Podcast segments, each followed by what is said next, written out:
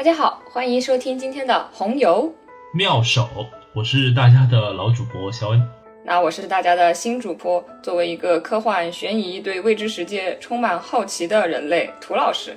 那严格意义上，涂老师也不完全是全新的主播了。如果是关注我们频道和节目的朋友们，应该之前已经在几次的节目当中听过涂老师的发言了。我们在诗歌的节目和剧本杀的节目中都曾经邀请涂老师来参与我们的录制。那涂老师今天的身份呢，是对未知充满好奇的人类啊。那我今天的身份呢，就是七支筒爱好者。那至于七支筒是什么东西呢？我们在今天节目当中会和大家介绍的。那在开始我们今天的内容之前呢，还是有一件事情要先和大家说明一下。因为我和涂老师呢人都在上海，然后最近呢被关在了不同的地方，我们已经一个多月没有见面了，活生生的变成了异地恋。所以今天我们的录制呢是通过线上录制，然后后期把我们的音轨拼在一起剪辑而成的。所以我们两个人的音质啊可能会有一些区别啊，挺难靠后期加工来弥补的，呃，请大家多多见谅。好的，那么通过我们刚才的自我介绍和今天的节目标题，大家应该也已经能够知道，我们今天要讨论的主题呢是关于科幻。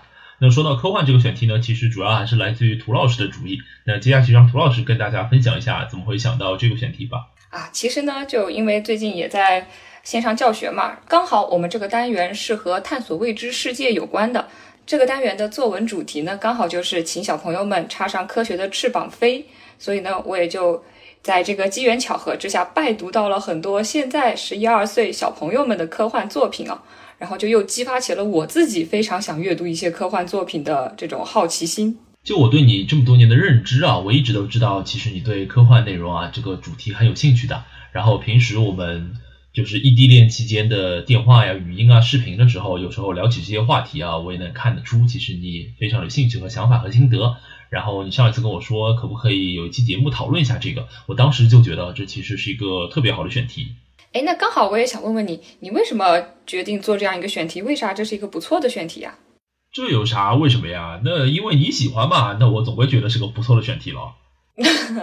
比如，好好说的话，主要是因为我觉得科幻这个概念啊，其实在这几年，在尤其是华语世界当中，的确啊，在非常明显的变得越来越流行，然后越来越出圈。它可能本来只是一个小众爱好，或者说相对比较硬核的呃文学门类，然后现在呢，正在走入越来越多人的视野当中，被关注、被讨论、被喜欢。所以我觉得正好有这样机会啊，我们讨论一期关于科幻的主题也挺好的。呃，那当然，以节目的长度啊，包括我们两个人的储备，其实也很难面面俱到的去很专业、很硬核的讨论一些呃科幻上面的分析和理解。所以，我们今天呢，打算从一本脍炙人口的科幻小说入手，也就是来自于特德·江的《你一生的故事》。我们想从这一本小说集当中摘取两篇我们自己觉得最喜欢的小说。然后通过这两篇小说啊，跟大家分享一些我们从这个故事当中呃引申到的、感受到的对科幻的一些认识。那我们就正式开始今天的主要内容了。那第一部分呢，我们把它叫做特德·江的故事。如果不是特别资深的科幻迷的话，可能乍一听还不一定认识他，但他其实是科幻圈里面特别厉害的大神级的人物了。那么科幻迷一般会把他称为江神。他出生于一九六七年，现在已经五十五岁了。那么特德·江曾经透露过，说他在十二岁那年是在阿西莫夫《基地三部曲》的影响下产生了这种写作的念头，然后十五岁开始写作，一直等到八年之后才拿出第一部作品《巴比伦塔》。那么这一篇小说呢，也是收录在了《你一生的故事》当中的。八年磨一剑啊，所以其实可以想象，特勒·江其实并不能算是一个特别高产的作家。他的写作生涯到现在为止呢，一共也只有十七部作品，而且这十七部呢都是以中短篇的形式呈现的，到现在都没有写过长篇。但其实也可以理解了，毕竟人家不是一个全职的科幻作家，不是靠笔杆子来生活的。啊，这个就有点像我们著名的国内的科幻作家大刘刘慈欣一样。刘慈欣之前《三体》获奖的那个时候，不是还被人爆出来说，哎，他本职工作其实是一个工程师啊，都是上班摸鱼的时候写的。那特勒江呢，其实也有点这种感觉的啊，他的本职工作呢是一个为 C 加加程序员写参考资料的啊，是写这些内容的。所以啊，感觉还是要靠科技宅才能拯救世界。哎，但是虽然人家是上班摸鱼时间写作啊，但是人家是曾经拿过四项星云奖和四项雨果奖的。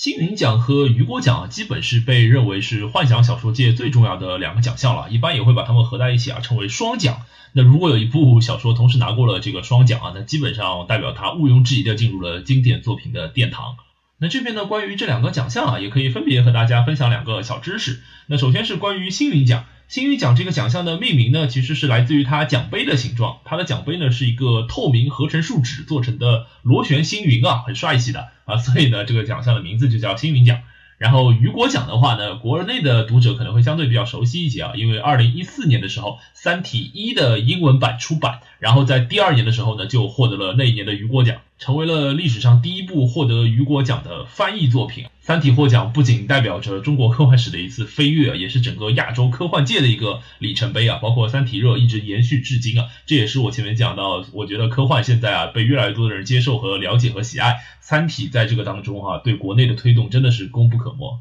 以后有机会的话，《三体》我们可以单独拿出来聊一期啊。不过今天我们的话题呢，主要还是聚焦在特德·江身上。那关于特德·江的获奖经历当中啊，其实还有一件很有意思的轶事。二零一四年，加利福尼亚星期日杂志呢对他的采访中，他还透露说，在零三年的时候，他就拒绝了雨果奖对他一篇叫做《赏心悦目：审美干扰镜风波纪实》最佳中篇的提名啊。理由是特德·江觉得这篇作品啊是为了凑二零零二年出版的短篇集特意写的赶稿作品啊，所以觉得不适合参选，所以就拒绝了提名啊。果然，这个有才呀就可以如此的任性。那简单讲完了特德·江其人之后啊，我们就要进入今天的下一个部分了，也就是关于这本书啊。这个部分的名字呢，就和书名一样，叫做《你一生的故事》。那开始之前呢，想先问问涂老师，跟我们分享一下你读完整本书之后啊，有一个怎样的总体感受吧？啊，其实读完整本书之后，我又回去看了一下目录啊，我就有一种感觉。作者特德·江，他对每个学科都有非常广泛的涉猎吧，他就感觉像是试图从各个学科的领域来对未来世界进行一种设想。比如说，具体讲讲呢？比如说，大家比较典型能感觉到的就是说，你一生的故事，很显然是从语言学的角度切入的。然后它当中有一篇除以零，那显然是从数学的角度。后来呢，七十二个字母就感觉更接近于命名学呀、生物学方面，然后以及我们一会儿可能也要讲到的地狱是上帝不在的地方，包括巴比伦塔，它们都跟神学是息息相关的。那最后一篇赏心悦目、审美干扰镜、风波纪实，那么它的形式首先很新颖，其次呢是从我感觉是从社会学、美学的角度入手来对未来进行一种设想，所以就。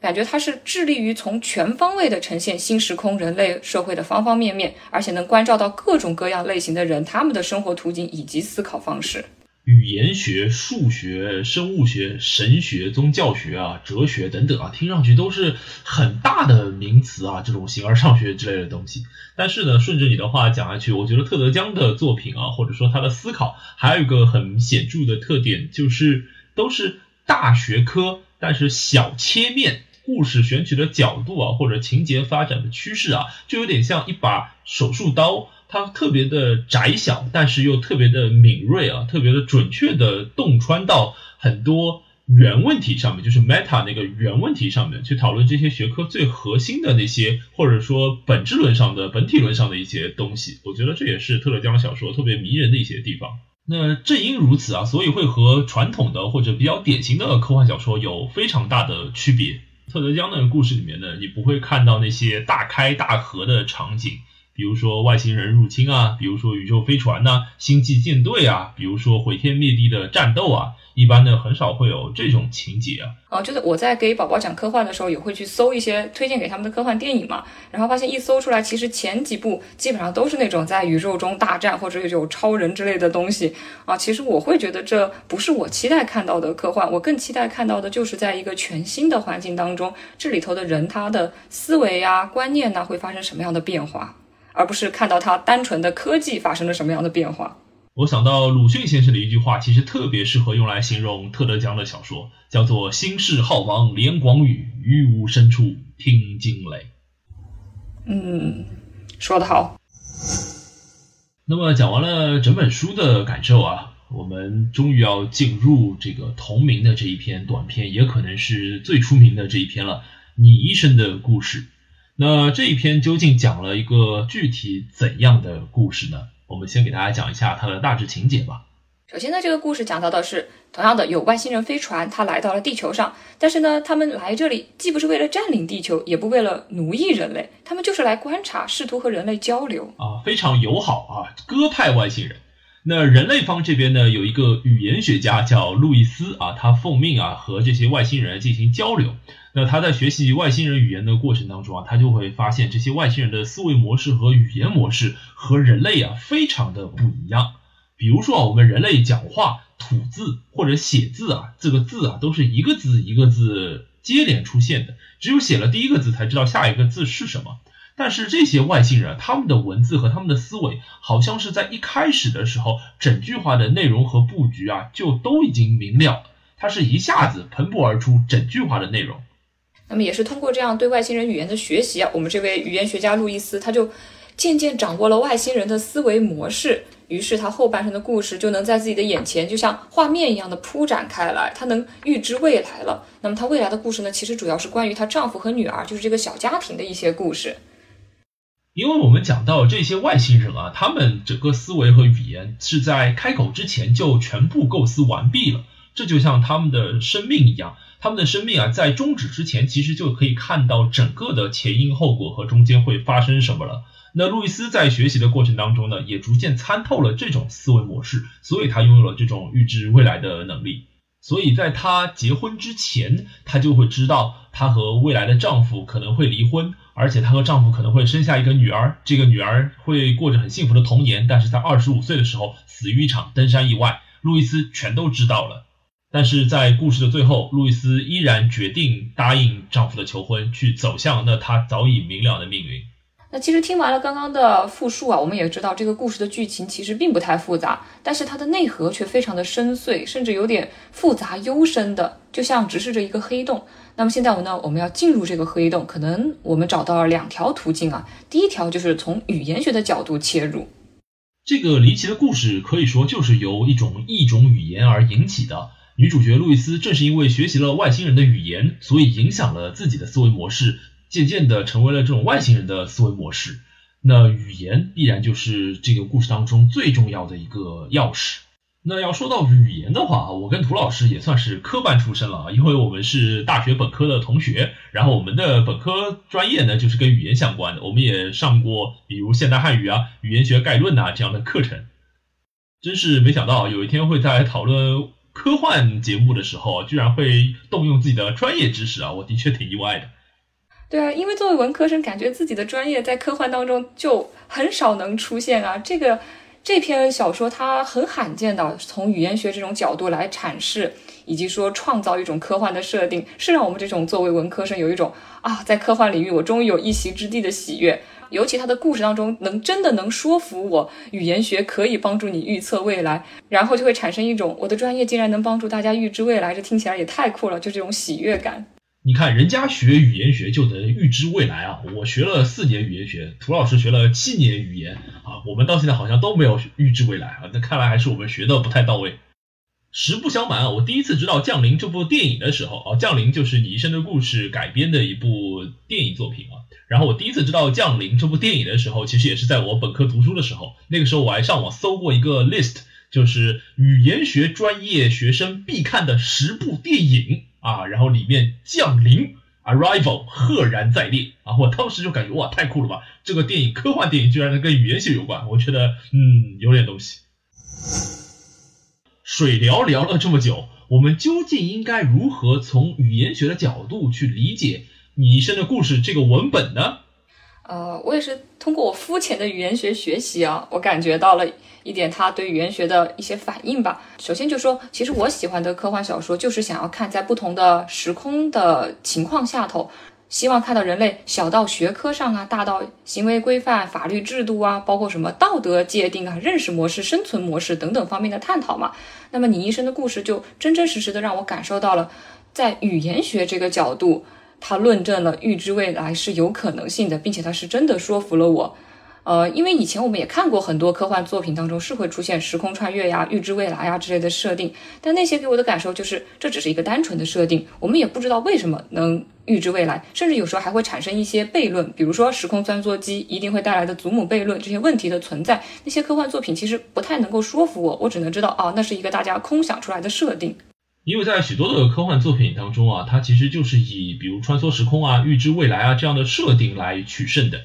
它并不天然的带有比如要去解释和论证的这种义务在。然后你一生的故事当中呢，特德江可以说另辟蹊径啊，他通过语言和思维的关系这个角度去解释了预知未来这种事情的可能性。这就像是一场精彩的魔术表演，我虽然不知道他的手法。但是我相信啊，经过训练之后是有可能习得的。这样的话，就让我更愿意接受他的解释，也更愿意进入和带入这个故事。因为我们其实知道，就是当一个人在他在采用不同语言表达自己的时候，他的。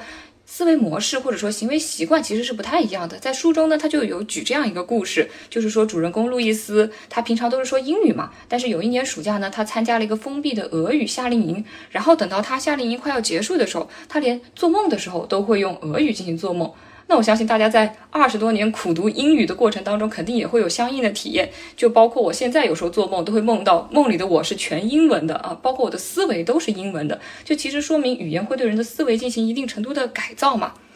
天哪，全英文梦境果然高端啊！这个就像如果我做梦梦到什么在公司加班啊，我写邮件，邮件里用的也是英文，我在梦中练习英语。而且啊，感觉大家有没有发现，就是当你在用中文表达自己的时候，以及用英文表达自己的时候，你的性格可能是会有一些差别的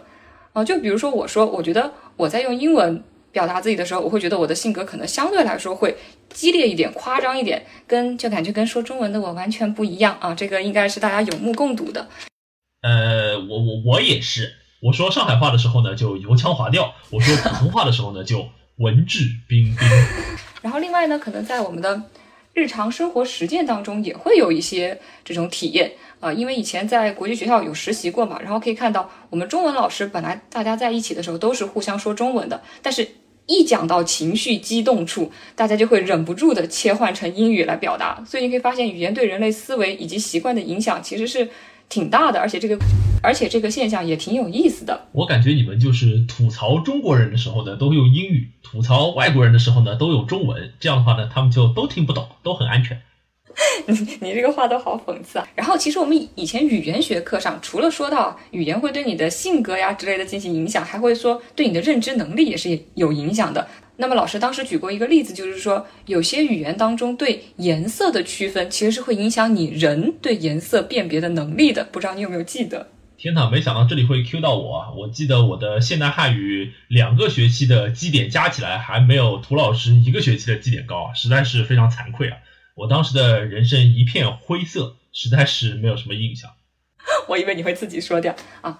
当时老师就说，像比如说中文当中啊。我们的颜色会比较丰富一些，比如说你说绿，它会有青绿、草绿、墨绿啊，什么祖母绿、薄荷绿等等等等。所以呢，中国人他对颜色的认知是会相对来说比较强的，它能分清楚各种各样层次的绿。但是有些语言当中啊，可能绿就分两种，深绿、浅绿。那么其实久而久之，在它面前出现很多绿色的时候，它分不清这些绿色具体是什么绿色，它就只能分清啊，一种是深绿，一种是浅绿。这让我想起前段时间读到六神磊磊说的一句话，他说：“如果语言变得简陋和粗暴，那么思想也会变得简陋和粗暴。”我觉得说的跟您刚刚说的是一回事。那么，所以你可以看到，语言除了对我们的习惯有影响，对我们的认知能力是真真正正有影响的。语言是影响人的方方面面的。那其实，在古希腊时代啊，柏拉图就提出过说思想是无声的语言这种观念的。那当然，亚里士多德啊认为这个语言和思维啊是不同的范畴啊。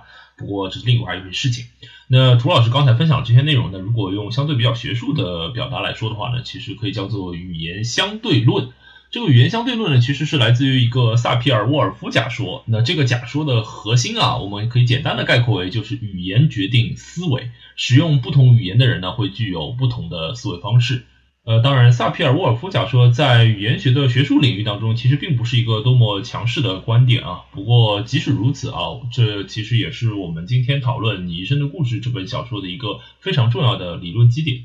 甚至可以说就是基于这条理论基点，所以说特德·江啊把这样的呃猜想扩展到了整个宇宙层面，所以才会有人类和外星人不同思维模式之间的碰撞和交流，才会有你一生的故事这样一个完整的情节。嗯，对，因为既然你看，我们刚刚已经可以在一定程度上说明。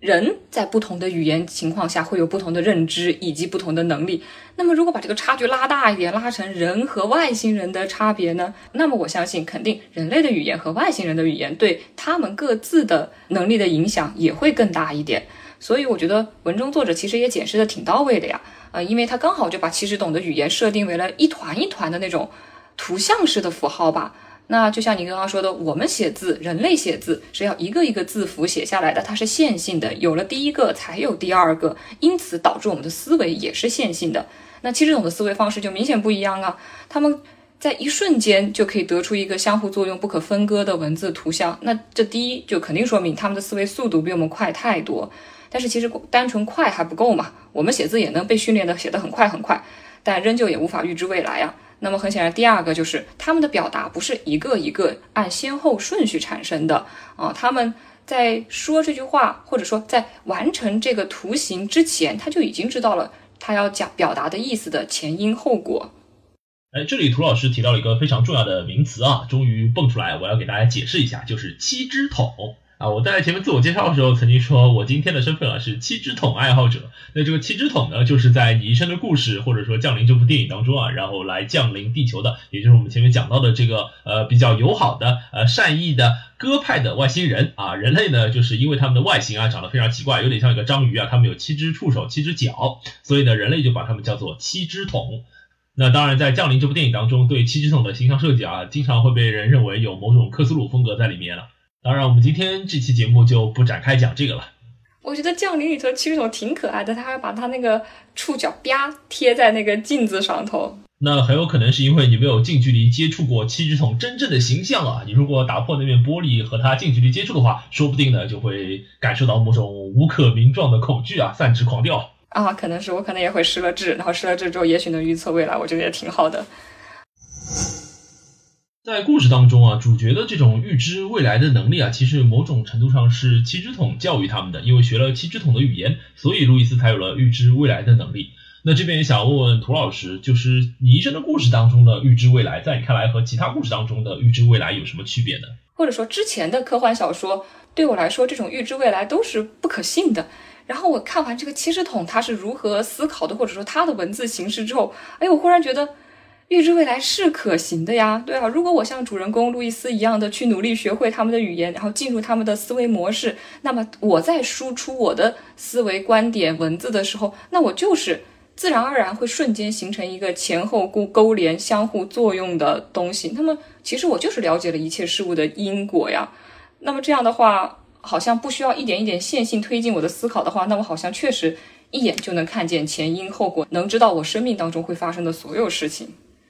那在故事当中，其实特德江还非常聪明的用了一个呃现实世界当中也存在的物理定律来证明这种非线性思考的存在性，或者说预见未来的可能性吧。呃，在故事当中呢，叫做费尔马最少时间定律，它讲的就是当一束光啊通过不同的介质发生折射的时候，它其实不会去选择最短的那个路径。而是会选择总体时间最少的那个路径啊，那个光就自然就会做出这样的选择。这个其实就是一个非常反直觉的事情，因为对我们人类而言，我只有走过这条路，我才会知道花多长时间。但是这束光呢，好像在它出发之前，它就已经算好了时间。所以它才会自动的去选择那个最短的时间的那条路径。这个其实就和七只桶的这种思路方式啊是非常像的。他们在开始之前就已经知道了整个过程，他们在起点之前就已经知道了终点会是怎样的。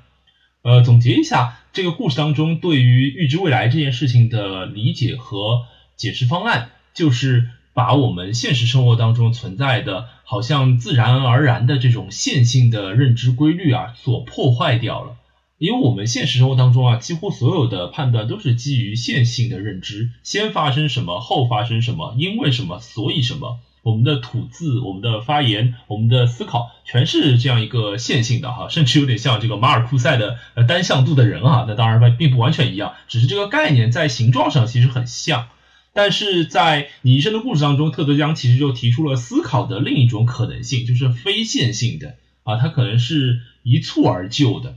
一开始我就知道整件事情的全貌是怎么样的，我在开口之前我就知道这句话每一个标点是怎么样的，我在开口之前就会知道你的回应是怎么样的，我在开始人生的旅途之前我就知道我的人生旅途会经历过什么了。哦，这个故事当中的七只桶外星人是这么思考的，而女主角最后呢也习得了这样的能力，所以她拥有了在人类语言当中所描述的所谓的预知未来的能力。因为我是先看了《你一生故事》的电影嘛，《降临》电影可能也受于它的表达限制吧，它没有很好的表达出七只桶的文字到底是怎么对路易斯进行影响的，可能更多的是最后七只桶跟路易斯那一接触把。路易斯一生的情景展现在路易斯面前，但是其实，在故事当中，就是在你一生的故事小说当中，它是非常好的，有前面的铺垫，然后中间的研究，最后能够让读者很好的理解到，哦，其实这种的文字是真的可以预知未来。那刚才我们讨论了很久啊，我们认为语言学是进入你一生的故事这个文本的第一把钥匙。那我觉得第二把钥匙呢，如果概括起来，其实也可以用三个字，就是宿命论。因为大家可能也听出来了，我们刚才的讨论除了语言这个词语出现最多，其另外一个最高频出现的词语呢，就是预知未来。但是当我们已经预知了自己的未来，用我们刚才的表达说，在我出发之前，我就已经知道了终点的风景的时候，那这种时候，我们就会不可避免地堕入一种宿命论的漩涡当中，好像永远无法抽身出已经既定的未来。那这个时候呢，我想问问涂老师啊，呃，这个故事里面的主角路易斯，他习得了七只桶的思维模式和语言习惯，所以拥有了预知未来的能力。但是呢，在故事的设定当中啊，他看得见未来，却无法改变自己的未来，所以她只能眼睁睁地等待着丈夫和自己离婚，眼睁睁地等待着自己的女儿在二十五岁的时候因为意外离开人世。我想问问涂老师，你觉不觉得一个人或者说路易斯，他拥有了预知未来能力却不能改变，这是一件可悲的事情吗？那你说到这个，平常我们这种，比如说突然被神明告知十年后我会怎么样，或者说突然有一天被外星人赋予这种超能力，我能够预知未来了，那么其实对我来说，我会觉得这是抹杀了我们对未来的想象。那无论未来是充满惊喜还是惊吓的，其实对我们来说，这种突如其来的被怎么样，其实是对我们的人生体验的一种抹杀，而且甚至我无法改变这种事情，感觉好像是对我人生的一种顿挫吧。啊，所以我会觉得。放在我们身上可能是一种可悲的，甚至说是一种损失的吧，因而我们会产生这种啊宿命论真的好悲哀的感受啊。但其实我觉得对于文中的主人公路易斯，他这个的情况不一样，因毕竟他预知未来的能力不是从天而降的，也不是突然被人灌输进去的啊，他其实是通过自己的学习。完全清楚明了了世界的前因后果的规律嘛？因为他学习了这种能够掌握前因后果的文字，那自然就会习得能够掌握前因后果的思维，那么他就能够明白世界所有发展规律的前因后果。那么很显然，他能看到一个事件，他就得知前后的所有。那你的回答呢，给了我一些启发。我想用比较简单的概念，把它更直白的辨析一下，就是有两种情况，一种情况呢叫做告知，一种情况呢叫做探索。什么叫告知呢？就是今天突然有一本预言之书吧唧掉在了你的头上，哎，你轻易的打开一看，发现里面写满了你未来的人生，而且你不能改变。那这种时候呢，我们感觉哈，这样子好像挺无趣的哈，我人生索然无味啊，未来所有的探索呢，基本都已经被框定了，没什么好搞的。那另外一种探索是什么意思呢？就是我是通过自己的方式，通过我的努力，通过我的钻研，通过我的工艺，通过我的本领，我自己呀。开了，或者说我自己创造了一本预言之书，然后并且通过我的努力啊，把这本本来打不开的书哈给打开了，然后我看到了自己在上面的一些未来的情况等等。那这种情况，因为有我自己的主观努力的介入，所以呢，它好像并不完全是传统意义上的被告知的宿命论。那这种时候呢，它的可悲的这种感受呢，好像就少了很多。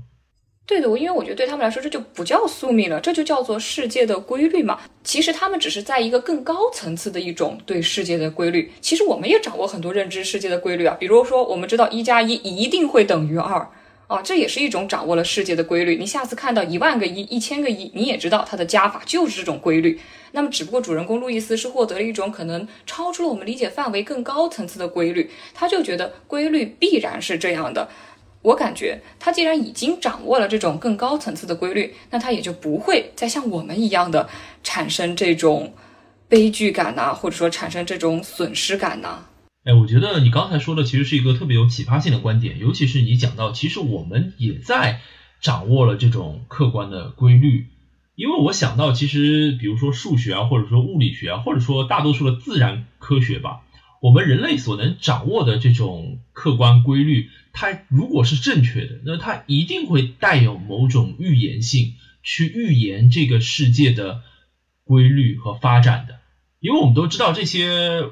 物理规律啊，或者数学规律啊，它基本上都是来自于实验和经验得到的嘛，对不对？所有的科学基本上都是这样来的。然后我们通过归纳总结，我们得到一套这个放之四海而皆准的标准，或者说公理。这种公理啊，一旦是总结出来的，那它一定会带有某种预言性的。就比如你刚才举的例子，其实就非常直接。当我们都知道一加一等于二的时候，我必然能够预言二加二等于四。当我们都知道有万有引力存在的时候，我们必然能够预言苹果一定是从树上往下掉的。无论是这个苹果是在北半球还是南半球，无论这个苹果是在我家还是你家。那如果我们把女主人公或者说七只桶他们的语言的这种方式啊，也视为某种物理层面的揭示或者客观规律的揭晓，他好像就不会觉得有很多的宿命感或者悲剧感了。毕竟我不会把预言了二加二等于四这件事情觉得我好像损失了很多探索的乐趣。我觉得这其实是一个很好的角度。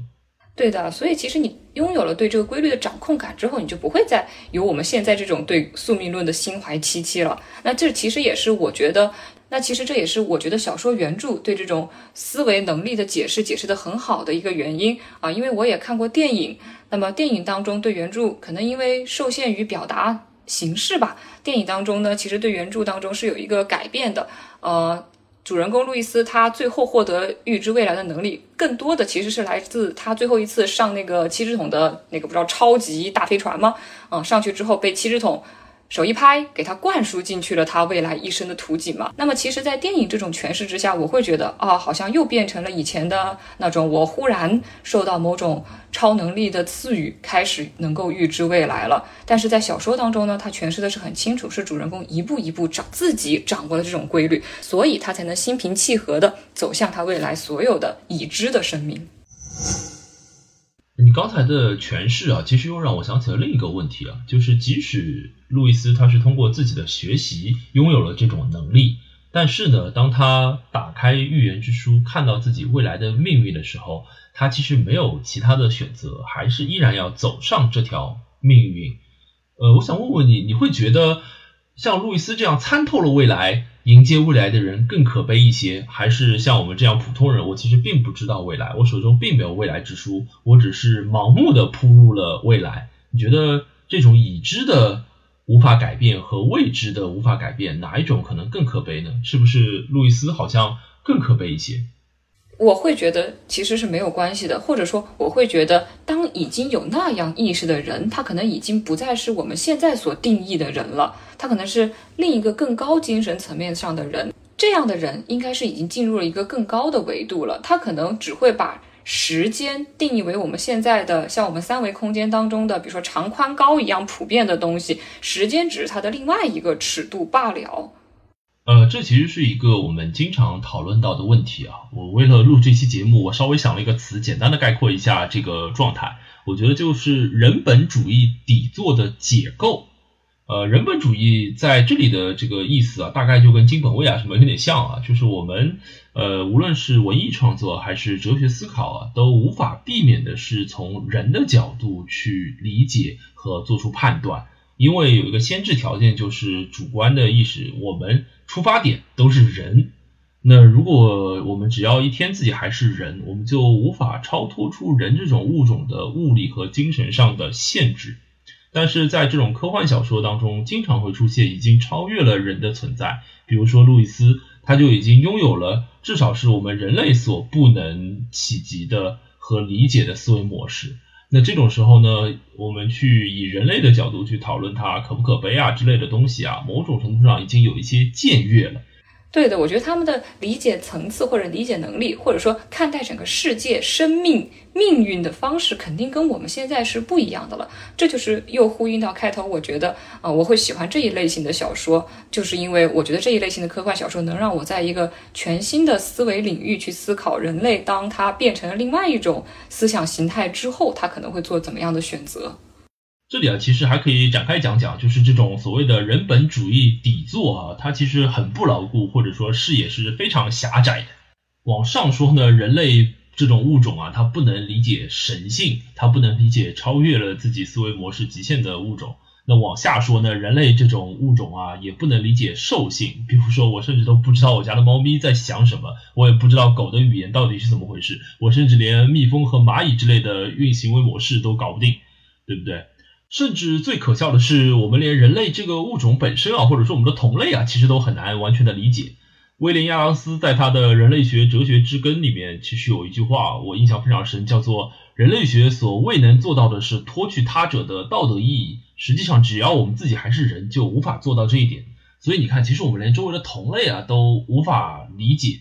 那再退一步说，如果以这个论证下去的话，我们既不能理解神性，也不能理解兽性，也不能理解他者，最后我们也许有可能真正可以一窥究竟的，只有往自己的内心去探索，去稍微了解一下自己的内心，你都不知道能够抵达多深的层次。我想这也是为什么维特根斯坦曾经会说，即使一切可能的科学问题啊都已经得到了解答，人生问题也还完全没有被触及。呃，当然是因为你刚才的观点非常精彩啊，所以我想到了这些，就扯得有点远了。其实我记得之前我们也讨论过一本书，叫做《平面国》嘛，它其实对这种我们视角的限制有一个很好的解释，就是那些在二维空间的东西，它永远分不清楚向上是指着从桌面垂直向上，但是他们会觉得向上就是往北方，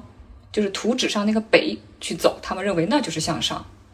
平面国这本小册子，我记得当时我们俩读完之后有一些讨论呢，我们都非常的喜欢。其实如果从这个角度去理解的话，我们人类啊和那些生活在平面国二维世界的平面国的居民们啊，其实是一模一样的。那些平面国的居民们只能使用平面的二维的思维模式，并不是因为这个世界就是二维的，而是因为这已经是他们所能够触及的最复杂的理解方式了。这个就像我们人类使用线性的思维模式，遵循着因果律去做出几乎所有的决策，不是因为这个世界客观上是遵循因果律的，而是因为我们的思维模式不允许我们找到更高的、更复杂的理解这个世界、解释这个世界、接近这个世界的方式了。这个就让我想起以前爱因斯坦有一句名言嘛，叫做“时间和空间不是这个世界的客观存在，而是人类选择去理解这个世界的方式”。那关于你一生的故事这一篇以及宿命论，其实我们已经讨论的许许多多了。但是关于人本位这个话题啊，其实我们还有更多想要延展的内容。那在《你一生的故事》这本小说集当中，还有另外一篇文章，叫做《地狱是上帝不在的地方》。这篇文章当中啊，也许我们能够找到更多关于人本位或者人本主义底座的崩塌啊，用我刚才说的话，更多这个相关的话题。那同样的，在展开讨论之前，我们也先和大家简单概述一下《地狱是上帝不在的地方》这个故事大致的情节。听这个名字啊，一听就知道肯定是宗教意识非常外显的嘛。那在这个故事当中，哎，非常有意思。上帝他和人是有真实明确的互动的，就时不时上帝会派天使隔三下五下凡来，这个就叫做天使下凡。那么下凡的时候呢，真的是兴师动众啊。在这一个过程当中呢，就会伴随着一些人，哎，莫名其妙受到赐福，比如说残疾的腿好了。那么还有一些人呢，很倒霉，他会受到天使的震动，然后很莫名其妙的，比如说被天光刺瞎了眼睛，就是眼睛都没有了，或者说啊，受到天使的震动，他可能会丧命。那在这个故事的设定当中啊，天使下凡呢，其实有一点点像我们现实生活当中的自然灾害或者自然气候变化。啊，有时候可能哈，因为这个气候变化，可能有些地方就丰收了，就得到了好运。那有些时候啊，比如你说什么地震啊、海啸啊、洪水啊之类的，那有人啊就会被莫名其妙卷进去丧命啊，有点像这种感觉。那这个故事其实可以挖掘的面向还是挺多的啊。我们今天想和大家分享的角度呢，我们可以分别介绍一下这个故事当中戏份最多的三个主要角色，通过他们的经历，然后我们看一下整个故事的走向。哎，第一个人呢，其实就是我们的主人公吧，他叫尼尔，他就是一个有先天稍微有点残疾的腿部有点残疾的人。那么同时呢，他很倒霉，他最爱的妻子就在某一次天使下凡的过程当中不幸受到震动而丧生了。那他对上帝的态度显而易见嘛，非常仇恨啊。但是呢，命运好像开了一个玩笑啊。尼尔他的妻子啊，这个丧生的爱妻本身呢是一个非常虔诚的教徒，所以他死后呢上了天堂。对，那么这个尼尔为了想办法死后能够跟在天堂上的妻子团聚啊，他就要想方设法的去把这种仇恨变成一种敬爱上帝。那么你可以可见，他整个生命当中就充满了拉锯矛盾感。那第二个主要角色呢，是一个女性，她叫做贾尼斯。她天生呢其实是没有腿的啊，但是呢，她并不把这个认为是上帝对她的惩罚或者是戏弄，她一直都很虔诚的信仰上帝的。而且呢，她自己本身是没有腿的嘛，所以在这一众残疾的教徒当中啊，反而成了一个精神领袖这样的角色，激励了许多经历和她相似的残疾人。但是呢，在某一次天使下凡的过程当中啊，他受到了上帝的赐福，突然间啊就拥有了腿，变成了一个完整的人。那这件事情呢，反而并没有使他的生活变得更好，因为他自己也很怀疑上帝给他这样的安排究竟是什么旨意。而且那些原本跟着他的教徒们，看到贾尼斯现在变成一个完整的人了，就不再相信他原本去宣传的那些教义，也不再能给予他们原本给予的勇气了。所以贾尼斯的状况，或者说他的拉锯，就体现在这里。对啊，这就很显然就是想要腿的人没有腿。贾尼斯呢，本来也不想要这个腿，过得挺好的，偏偏就得到了这种腿。这对，这也是一种另外的矛盾拉锯嘛。与前两个人生活经历的大开大合不一样啊。第三个主要人物呢，叫做伊桑，他的生活其实很普通，也很平凡的，就在一个幸福美满完整的家庭当中度过。但是呢，他的拉锯主要体现在他内心的摇摆，他的心总有种不满足，他就觉得。我的生活不可能这么平平淡淡的，上帝一定会安排我做一件大事，而不是就这样很简单、很平稳的度过一生。所以他的矛盾就一直在于，为什么别人都有机会看到上帝显灵，而我，哎，却从来没有看到上帝显灵呢？所以他的矛盾就在于，他一直希求能够看到上帝显灵，能够大有一番作为，可是他一次机会也没有。这听上去啊，在故事里面，上帝或者说天使啊，有点像一个服务业从业者，他好像怎么做都很难让这个世上的人们去满意啊。就无论是让他们走运，还是让他们厄运，还是不管他们不管不顾，好像总有人会跳出来给你一些用户投诉。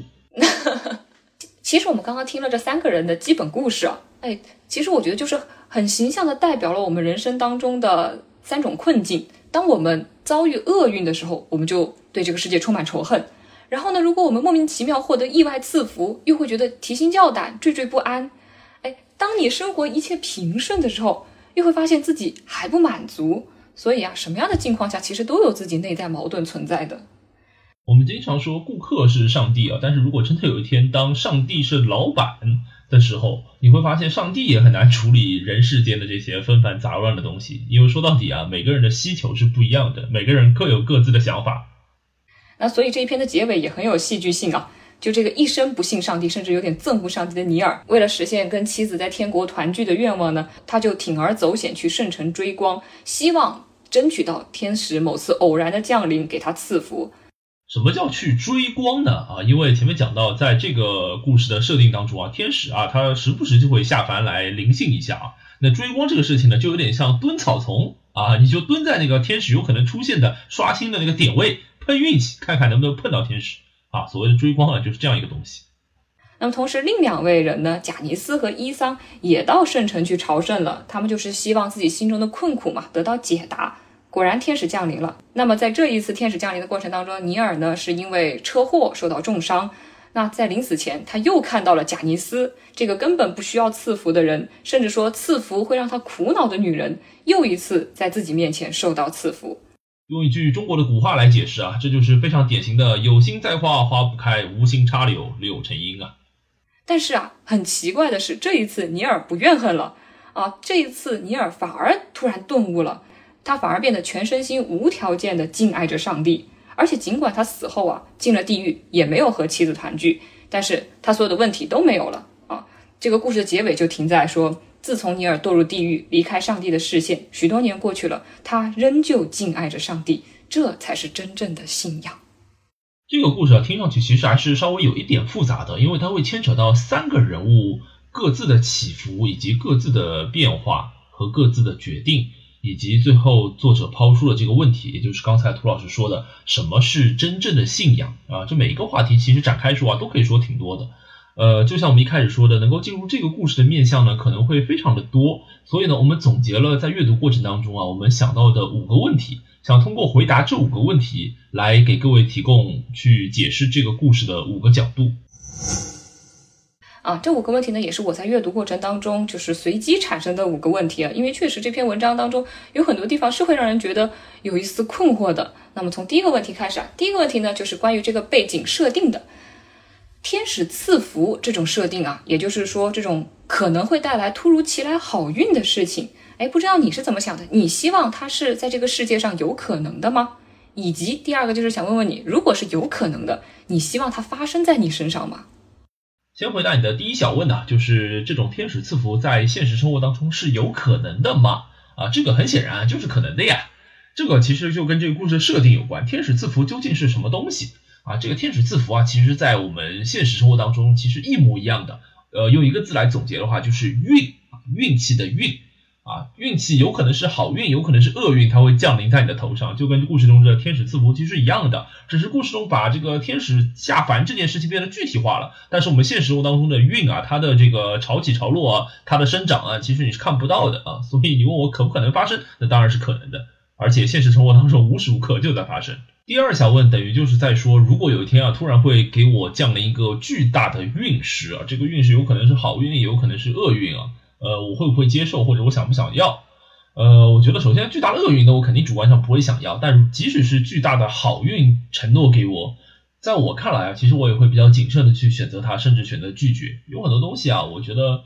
这就是理解故事的第一个角度，也就是运这个角度，我们如何看待自己的运？那自己的运，在我看来，就让它自然的生长、自然的流淌就可以了，不需要去强加什么，也不要去希求什么。不要说我今天一定追逐着好运，或者说我一定规避着厄运，这个东西啊，生死有命，富贵在天呢。我觉得没有什么好去挑战，或者没有什么好去选择的。你看故事里面的三个人，他们都主动的去追索自己的运，但是最后得出的结论呢，好像都不让自己满足。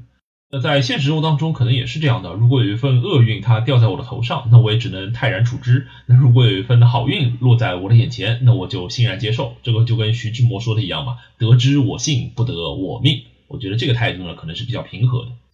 哦，好像是你这样一解释，就感觉我们读这篇小说的时候，好像觉得啊，天使赐福是一个非常好的事情啊。但是实际上，把它对应到生活当中，我们生活当中也时时刻刻存在着这样的事情啊。就有的时候我们可能会走运，有的时候呢又会水逆啊。其实跟我们的生活也是息息相关的。而且在现实生活中讨论的话，最重要的其实不是这个运势如何对待我，更重要的是我如何去对待这个运势，这个才更决定我们自己的生活走向怎样的方向。这个你只要内心保持平静，其实没有什么东西可以真正影响到你的。所谓不以物喜，不以己悲嘛，听起来就非常的正能量。嗯，就想到小的时候老师经常说说颜回一箪食，一瓢饮，在陋巷。人不知其忧，回也不改其乐。其实就是在说，不去管外在的运道究竟如何，只要自己比较安于自己的内心，就一定能够泰然自若。那么第二个问题呢，是我是想问问这个贾尼斯啊。因为在第二个故事当中，贾尼斯这个人物就被塑造得非常的善良、美好、积极，就几乎所有的褒义词都和他有关。但是他也是因为一次就是相当意外的，他也不是有意为之的，就是意外赐福，就莫名其妙的变成了众矢之的。那么就想问问，如果啊带入贾尼斯这个境况，他要怎么样才能摆脱这种困境呢？贾尼斯这个角色，我自己觉得啊，其实非常的复杂。然后他的大致经历，其实我们刚才也已经讲到了。他最后的结局呢，是获得了一次意料之外的赐福，然后莫名其妙的失去了双眼，就是字面意义上的失去了双眼，变成了无眼人啊。这个在故事的世界当中，其实还挺常见的，有许多见过天使赐福的人，最后都变成了无眼人。然后在原文当中，其实有完整的交代贾尼斯的一个经过。叫做许多过去从他的演讲中得到启发的人呢，感到很失望，觉得他们失去了一位精神领袖。贾尼斯宣扬勇气能够战胜残疾的时候，他给听众带来了其他人无法带来的信息。但现在他的话就和别的无眼人啊没有什么区别，听众人数减少了，但贾尼斯毫不在意，因为他对自己宣扬的内容啊有百分之百的信心。这里其实挺奇怪的，就是刚开始贾尼斯刚获得腿的时候，听众不信他，他还会觉得有点焦虑啊，或者有点担心啊，哎，反而现在。大家都不相信他了，觉得他跟无眼人没什么区别，他反而毫不在意了，这是为什么呢？作者最后对贾尼斯的这个设计其实非常的巧妙啊，他也正好可以回答你刚才的那个问题。你的问题是说贾尼斯原本啊是一个精神领袖，但是当他变得完整了之后呢，反而周围的人啊在从他身上失去了这种给予勇气和能量的可能性，所以呢，他现在落入了这种好像里外不是人，或者很难去让别人再相信自己的这种困境。但是呢，就刚才那一段话的最后哈，原文讲到说，听众人数减少了，但贾尼斯毫不在意，因为他对自己宣扬的内容有百分之百的信心。这句话说明什么呢？说明就是我们以为啊，就旁人以为，或者我们读者以为，贾尼斯所处的这种困境，贾尼斯他自己完全没有觉得，他并不觉得他处在了什么困境当中。听众人数减少了，但是他毫不在意，他已经不再是大家精神领袖了，但是他不以为然。为什么？其实已经给了答案了，就是他真正见到了上帝的旨意，他的内心的那种信仰无比的纯洁，无比的虔诚，他根本不需要外界的人去认可他，去支持他，去追随他，以给予他某种正当性的背书。他自己的内心太坚定了，根本不存在这种困境的存在。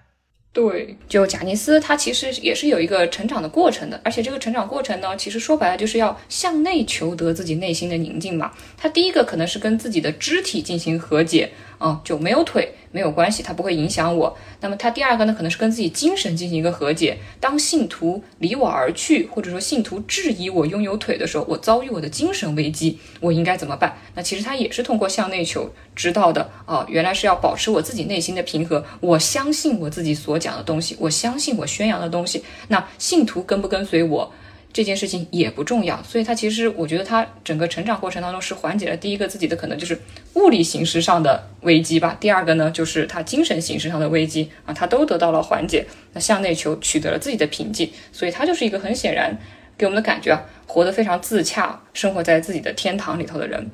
就像刚才那个问题总结的，如果整个故事的背景设定，我们可以从运这个角度去解读的话，那我觉得贾尼斯这个人物，啊，我们可以从我这个角度来解读，也就是自我的我。呃，贾尼斯出生的时候，我们前面讲到他其实是没有双腿的，这个其实是他天生的某种不完整。但是反过来说，其实每个人在出生的时候啊，都会各自有一些不完整的，这种不完整其实也很正常，或者你有一些先天的缺陷也好，或者是有一些隐性的疾病也好，或者是。退一万步来说，每个人的命运其实也是不一样的。你的命运当中一定会有残缺的部分，月有阴晴圆缺嘛，很正常的。所以我觉得，怎么去和自我共处，怎么去接待和承受这个不完整的自我这个课题，体现在贾尼斯这个角色的经历和你刚才所解释的这个转变上面。呃，莱昂纳德·科恩有一句话，我非常的同意，叫做“每个生命都有裂缝，如此才会有光线射进来”，就是我们要接受自己的不完整。然后，与其做一个完整或者说完美的人，更重要的应该是先做一个独特的人，做一个接受自我的人，和自我的内心去做和解。那么，这也让我想起了我在小学的时候看金庸的时候，那里头讲《倚天屠龙记》，张无忌学那个功法的时候，就他的师傅有教他说，说一句话，说当别人来攻击你的时候，你就想象他强由他强，清风拂山岗；他恨任他恨，明月照大江。对这句话，其实小的时候给我了很多的启示。就每当我那个作业啊写不出来的时候，我就感觉，嗯，他恨由他恨，明月照大江，与我无关，是他自己的事情。菩提本无树，明镜亦非台，本来无一物，何处惹尘埃嘛。其实这是一个呃 非常唯心主义的语境啊。我觉得，就是只有当你自己的内心能够锻炼到明镜止水之心的时候。你才能够从容的应付周遭所有的得失，无论是幸运还是厄运啊，你都会能保持内心的平静，你也可以不在意那些得失。那么接着我们到第三个问题啊，第三个问题还是说贾尼斯啊，这个呢涉及到贾尼斯和尼尔。有一次呢，贾尼斯在他恢复双腿后的布道演讲当中，他就说啊，其实你们不要以为我得到双腿我很幸福。呃，贾尼斯说：“这其实对我来说也是一种精神挑战嘛。我也觉得我在度过一个难关。那他说这句话的时候呢，尼尔就非常非常的生气，就暴怒，跟贾尼斯说：“你获得了双腿，还在这说自己有精神难关；我丧失了妻子，这种痛苦你怎么能跟我相提并论呢？”啊，所以这里我就想到，尤其是联想到很多家长啊，家长经常会说小孩子说：“啊，青春期的小朋友，你就那么点忧愁，天天在这伤春悲秋的，你的痛苦跟我的痛苦，你的忧愁跟我的忧愁能相比吗？你还就是感觉好像不识好歹一样。”所以我就想问问你，你觉得这种痛苦、悲惨这种很主观的感受，它是可以进行比较的吗？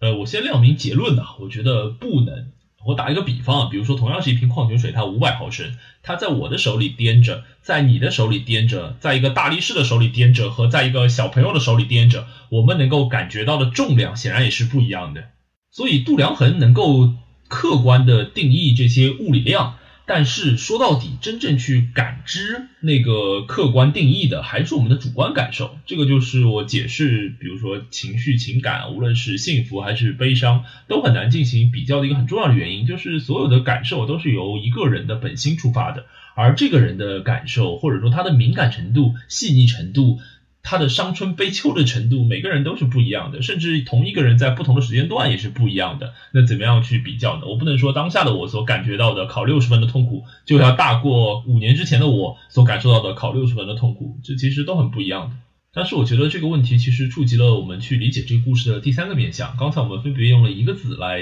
这个进入，分别用的运和我。那第三个面向呢？我觉得可以用情。也就是我刚才讲到，我觉得情绪啊、情感之类的东西啊，其实人与人之间都不一样的，就很难比较。你甚至都很难把自己的情感非常准确的传达给对方。就比如说，我有时候会对你说：“我这么喜欢你，你怎么可以这么对我？”这句话其实你知道吗？在背后其实隐含着一种含义，就是我给你这部分的感情，你应该能够知道我给了你多少的感情。那你接收到了这么多的感情，居然还这样的对待我，你是不是好像不太合适？但是这个逻辑的前提，或者我们平时讨论的时候，好像天然觉得哦，对方就应该感受得到的。但是大家在亲密关系当中也其实也可以感觉到，包括我们自己之间，当发生争吵的时候，你其实会发现，我以为我的付出，或者我以为我的理解，我以为我的情绪和传达给你的，或者说你传达给我的，互相之间啊都是断层的。就像有一个电阻一样，我以为那个电能够通过，但其实啊，它会被关在那边。我只是通过观察去揣摩你的感受，而不是我真正的接收到了你的感受。这个不是因为我们的关系疏远或者是怎么样的，我觉得这是人与人之间交往的必然的，但并不代表这就是不好的，或者人的情绪就是无法交流或者没有意义的。这其实背后啊，我觉得展现了一个特别有意思的现象，就是人这种生物啊，我们的情感。明明不能交流，明明无法感同身受，但是我们又不得不，我们热衷于，甚至是我们沉迷于和别人去交换我们的情绪。正因如此，我们的情绪才会有价值。就像我刚才说的，比如说我们讨论爱这种情感，我不知道我的爱怎样才能让你感知到。无论我做什么事情，我相信你感知到的爱都是比我发出的爱要更少的。但是即使如此，我还是要告诉你我有多爱你。因为如果我的爱不表现出来的话，这个爱有和没有存在或不存在又有什么意义呢？它对你也没有意义，对我自己本身也没有意义。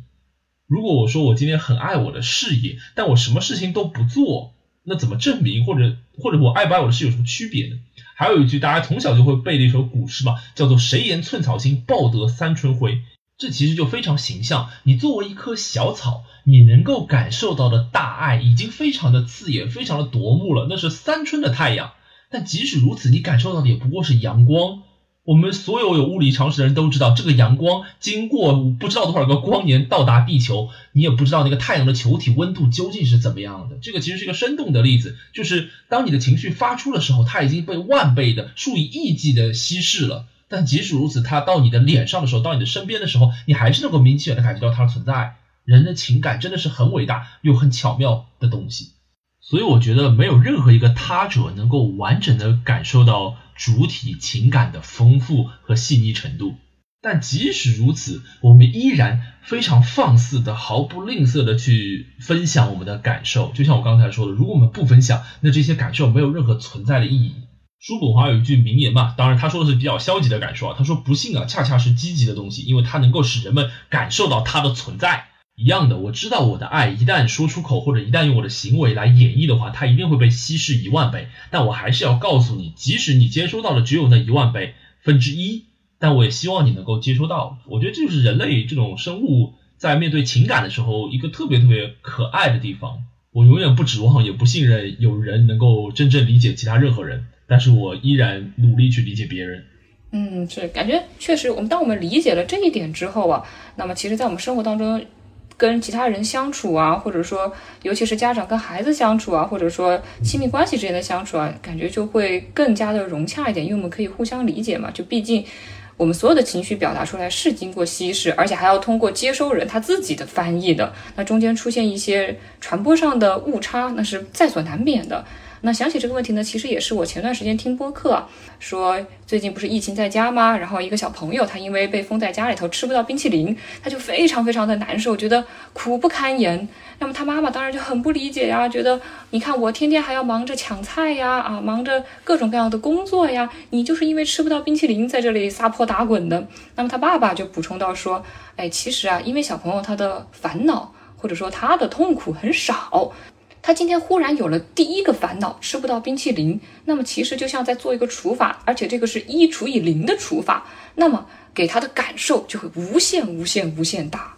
这个例子其实也很形象啊，可以解释为什么人与人之间其实很难完整的理解或者完整的传递情感，就是因为每个人啊接受情感时候那个分母啊也不一样。那个分母是什么呢？可能会和你当下的处境啊，会和你当天的心情啊，以及和你所有走过的人生经历和价值观都有关系，是一个非常综合和复杂的存在。用今天讨论的话来说，这个分母，这个情绪理解的分母，就是他一生的故事。所以啊，每个人一生的故事都是如此的波澜壮阔、远大而复杂，怎么可能大家能有一套共同的东西去互相理解？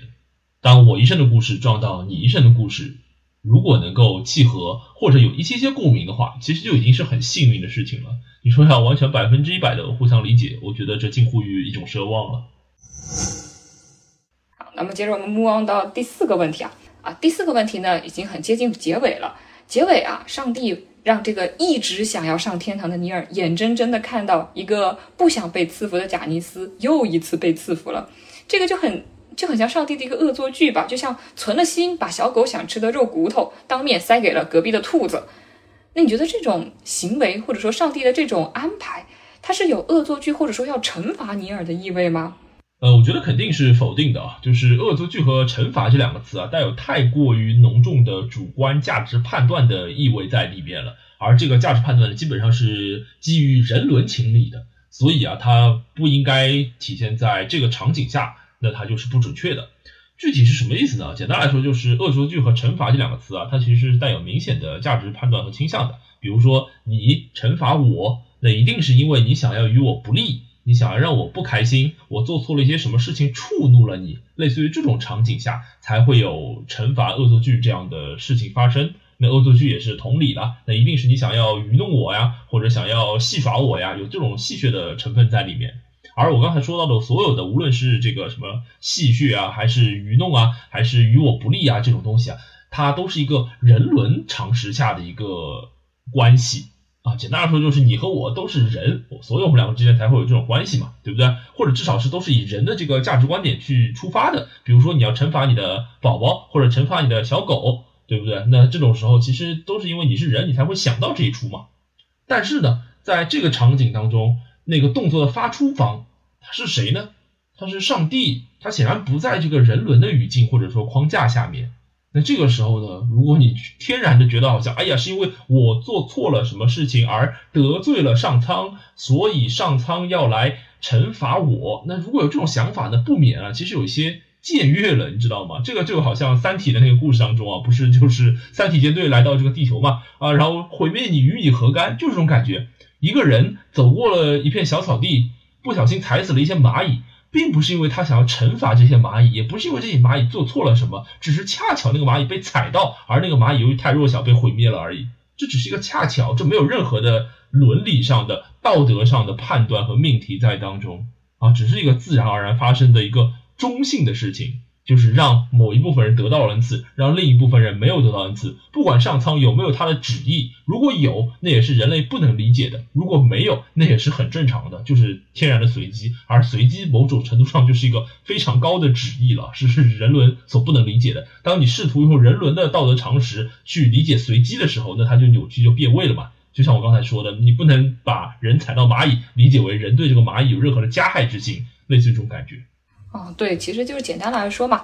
投射到我们平常的日常生活当中，我们就会觉得像恶作剧呀、惩罚呀，其实上就意味着对你施予恶作剧惩罚的那个人，他心里对你是有情绪的，或者说他是关注到了你的。但这个想法其实有点就太以人类为中心了。那些更高层次的生物，他们可能根本就看不见人类，就像我们有的时候根本看不见地上的蚂蚁一样。对你说的特别对，就是以人类的视角为一切观察的原点，以人类的伦理纲常作为唯一道德判断的标准，以人类的思维理解来理解所有发生的现象，这种。姑且称之为人本位啊，其实就是非常危险的。这也是我们可以解读这个故事的第四个角度。简单来说，就是人。我们刚才其实就讲到了，因为生理上的限制导致了精神上的限制，导致了当我们作为一个人的主体去出发观察和理解这个世界的时候，大到神明天地，小到牛羊猪马，我们其实都不能理解他们。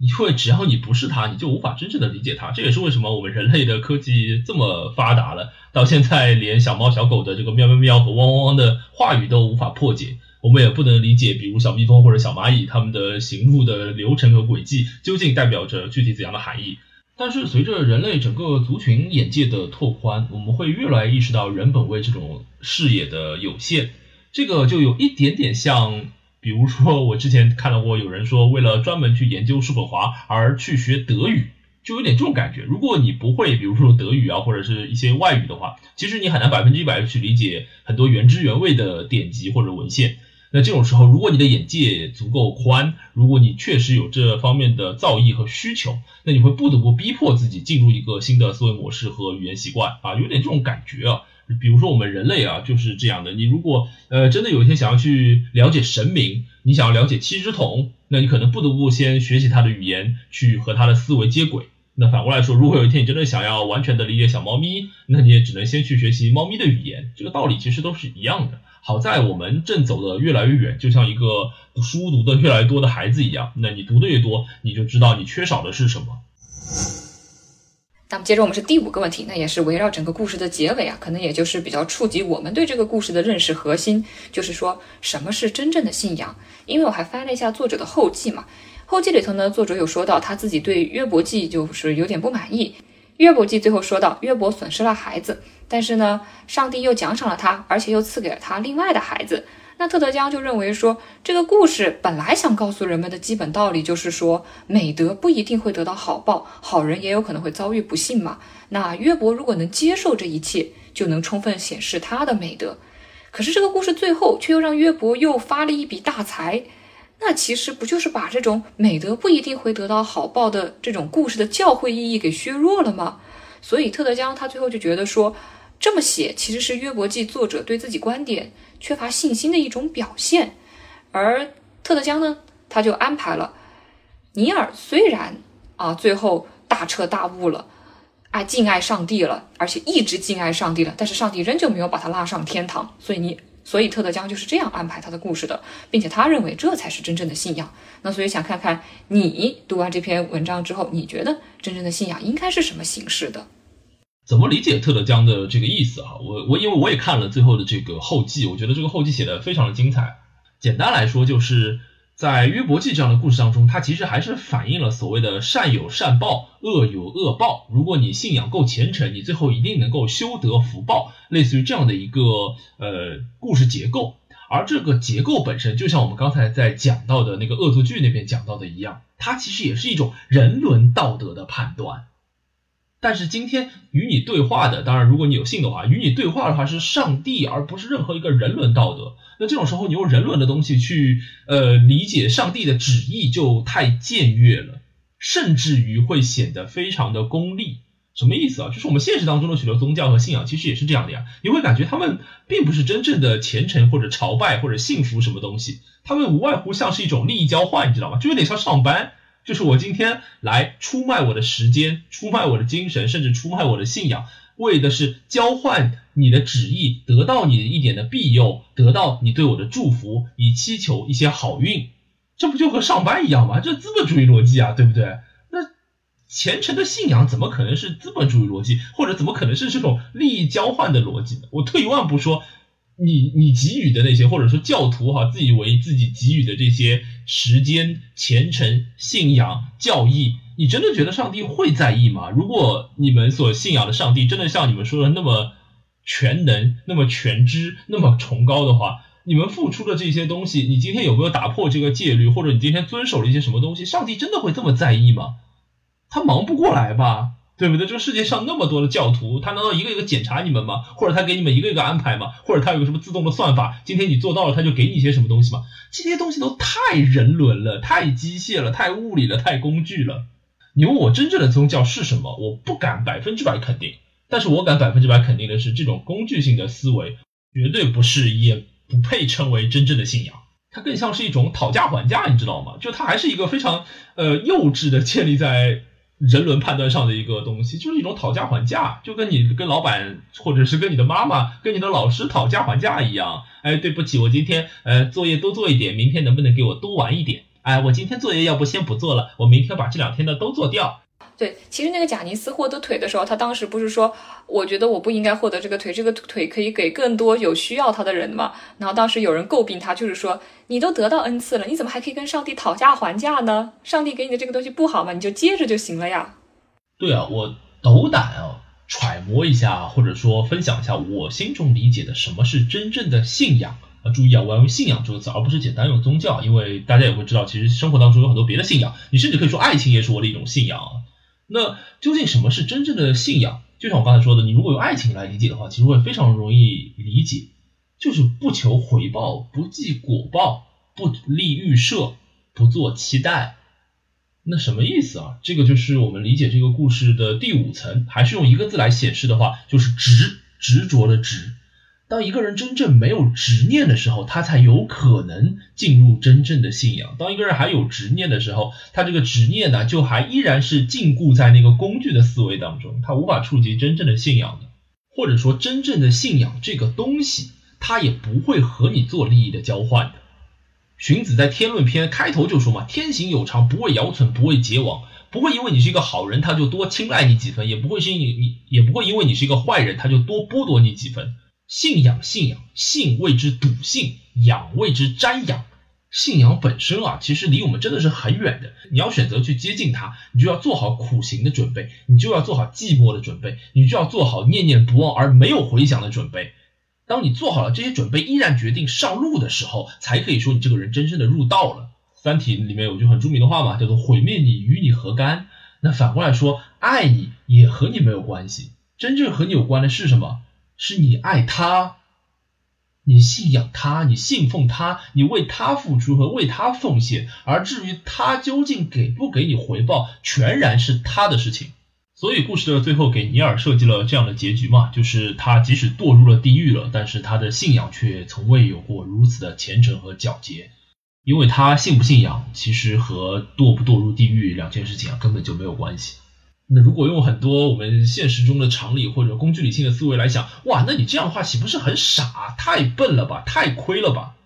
说对了，我觉得所有真正的信仰一定是一场苦行。嗯，那从刚刚你这段话当中，我也可以感觉到，就是我们其实也可以把它从像宗教信仰迁移到生活当中嘛，因为在生活当中经常也有听到人说，哎呀，为什么我的命这么苦啊？为什么我都已经付出这么多努力了，还是得不到结果？那其实我觉得就是呼应你刚刚说的，就是天行有常，不为尧存，不为桀亡。因为我们小的时候最先接触的就是人类的逻辑思考，就是一种因果律嘛，凡事都会求一个为什么，就感觉凡事它一定都是有原因的，因为这个，所以才导致了我今天这样。但其实可能啊，这种因果律也只就也就只是我们人类的。最高能够理解到的逻辑层次了啊，也有可能真正的更高的世界的运行方式、生活的运行规律，它不是我们能够理解的规律，它可能有自己更高明的运行方式。所以有的时候就是不断的去执着于问为什么，不断的执着于善一定有善报，恶一定有恶报，它一定是有因果关系的，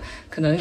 也是一个人类认知上自己的偏差吧。如果要在生活的语境下探讨的话，其实我想到一句话，它可以非常好的总结我刚才的意思，也可以作为我们日常生活当中一个很好的指导。这句话呢，听上去有点鸡汤啊，就是但行好事，莫问前程啊。但是我还是挺喜欢这句话的，就前程他从来不会许诺你什么东西的，或者说真的给你准备了怎样的前程啊，你也不要去窥见，也不要去追问，也不要去预期。我我们真的热爱生活、享受生活的话呢，那我们能做到的其实就是遵从自己的内心，从好事儿，做好人。谋事在人，成事在天嘛，尽人事，听天命。那我们做，我们能做的只有尽人事这一项了。我在很多地方都引用过这句话，我非常喜欢，就是安德烈·基德说的：“我生活在妙不可言的等待当中，等待随便哪种未来。”我觉得这真的是一种非常非常好的生活状态。嗯。就像你刚刚说到的，上帝给我们的所谓的赐福，或者说所谓的惩罚，其实是有它不可被我们人类所理解的随机性的。那么，如果我们把这个上帝代换成我们的生活轨迹、我们的命运之类的东西，那其实也是一样的。就是很多时候，我们的命运轨迹、我们的生活轨迹，也有可能是我们人类不能理解、不可知的一些自己的运行方式的。那在这种境况之下，我们要怎么去求得？想要得到一个天堂一样的享受呢？那其实还是就是要调整自己的内心嘛。当你放下，就你刚刚所说的这种执啊，当你接受了这个世界，它可能是有一些随机性，或者说是有一些我们不理解的运行方式的时候，那这个时候我们就不会像。生活，或者说具体点，向上天、上帝去索求，不会总想着啊，我没有得到就憎恶，我得到了就欣喜。这样的话，我们其实自己的内心就能达到一个比较平和的一种比较充盈的心境。所以说，天堂其实不在世外，天堂应该在我们的心中。真正的天堂，或者说这种至善至乐的境界，它一定不是求来的，一定不是祈祷来的，而是应该向内探寻，由戒入定，由定生慧。那当然，如果你抱着这样的目的，然后去求道的话呢，那这种目的本身又成了另外一种执念啊。不过这就是另外一个话题了，今天我们就不展开了。当你达到这种宁静空明的状态之后，你还是无法理解那些超越性的东西，你还是无法理解那些因果的网络、成员的事件。但是没关系，你会发现，跟这些东西根本不需要去理解。于是啊，面对呼啸而来的命运的时候，我们面对那些无法参透的因缘的时候，面对随机的得失的时候，我们面对无常的喜乐的时候，就像你刚才说的，他强任他强，他恨任他恨。于我而言，不过拂袖而去，心如止水。世间沉浮，不过是明月照大江，清风拂山岗罢了。对，只不过就是清风拂山岗，明月照大江罢了。而且这个其实还可以拓展一下，像中国。嗯，对，像中国古代就有齐物论的思想，就你可以把所有的事件不不用我们人类的判断去判断它的好与坏，也许可以帮助大家获得一个心灵上的一种慰藉。就未必升职加薪和可能呃踌躇不前就一定有好坏之分，甚至再大一点，生和死它都未必一定有我们所认为的好坏之分。啊，这个听上去很局外人啊，很莫索尔啊，马上这个西西弗斯啊、加缪啊什么又要出来了啊。当然，我刚才说的这套有点东方佛教色彩的东西啊，它在指导生活的方面，其实和存在主义啊，是的确是有暗合和交汇的地方的。今天就不展开说了，因为已经引申的足够远了。让我们回到文本吧。对，其实特德江，特德江也非常有心的给我们设置了。就是尼尔啊、贾尼斯啊、伊桑啊这三类人啊，而且也刚好很好的代表了我们生活当中那种遭受厄运的、遭受好运的，以及啥都没有、一切平顺的人。其实他展现了生活当中的各种各样人的图景，他们都会有自己的困境。那么当他们求得了自己内心的平和之后，你会发现这些困境都不值一提了。其实你回顾一下我们刚才提的那五个问题，我们一开始讨论了人与运势的关系，然后接着讨论了人对自我的认识，讨论了人对他者的认识，讨论了人类情感价值。那最后呢，我们讨论了究竟什么是人的执着，我们究竟如何才能获得幸福？与其说啊，地狱是上帝不在的地方，这篇故事是在讨论什么是真正的信仰，不如是在讨论怎么样我们才能获得平静的内心和幸福的生活。说得好，也许生活就是这样了。生活其实不是为我们而设计的，它也不是为了让我们活得公正、尊严、自由、快乐的，而是我们要去学着如何对生活保持前进、平和，如何去理解生活当中那种不可理解的规律，达到这种境界，或者说在向这个境界的努力的过程中，那其实就是我们在无限趋近天堂的一个过程。说的真是太好了啊！那关于地狱是上帝不在的地方这一篇故事呢，我们其实也已经分享了很多了。那在最后的话呢，我们要声明一下，就是刚才所说的所有东西啊，都是我们的主观感受，并不代表对任何的宗教团体啊或者宗教行为啊有不尊重的意思。而且受限于我们两个人的知识水平啊和阅历有限吧，也很难说真正做到有什么发龙深思的观点呐，或者标新立异的视角啊。那我们只是把自己读到这个故事当中想到的一些内容啊，以这个节目的形式分享出来，记录下来。如果大家能听到这里，而且我们的想法对您有一点点的启发的话呢，是我们的荣幸。那如果听到这里啊，你觉得没什么意思，那您全当是我们两个小情侣水聊。主要是从我们自己的生活出发，并且结合这本书，它刚好也阐释了，或者说刚好能够折射了一些我们自己的生活当中的理念，也就是把这些分享给大家。好的，那么我们到现在的录制呢，已经超过了一百二十分钟啊！我觉得如果不出意外的话，这期节目肯定是我们红油历史上最长的一期节目了。啊，真的吗？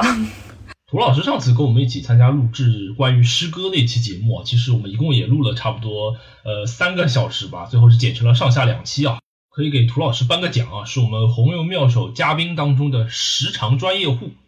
哎呀，那都怪我呀！我看我这个稿子可打了。八页还是十页呢？但即使如此啊，其实还是没有办法把我们想分享的完整的都告诉大家。比如《特德江你一生的故事》这本小说集当中，其实我也知道你还有其他几篇也挺喜欢的。今天因为时间的关系，我们可能没有办法展开聊了。嗯，那个赏心悦目那一篇我也很喜欢。那如果有听到这里的听众朋友，非常感谢您的支持，也希望我们的分享能够对您有一些的启发。那未来呢，如果还想听到我们关于更多科幻话题，或者邀请涂老师来讨论更多的节目的话呢，也欢迎和我们留言互动，给涂老师一些支持。那这一次的线上录制啊，无论是前期的录制还是后期的剪辑啊，对我和涂老师我们的关系和经历而言，应该也是一段独特的体验，也是非常有趣的。那么我们今天的大致节目就到这里了，感谢大家的收听。红油妙手，下期再见。下期再见，拜拜，拜拜。也跟这位好奇宝宝说再见，未来再见。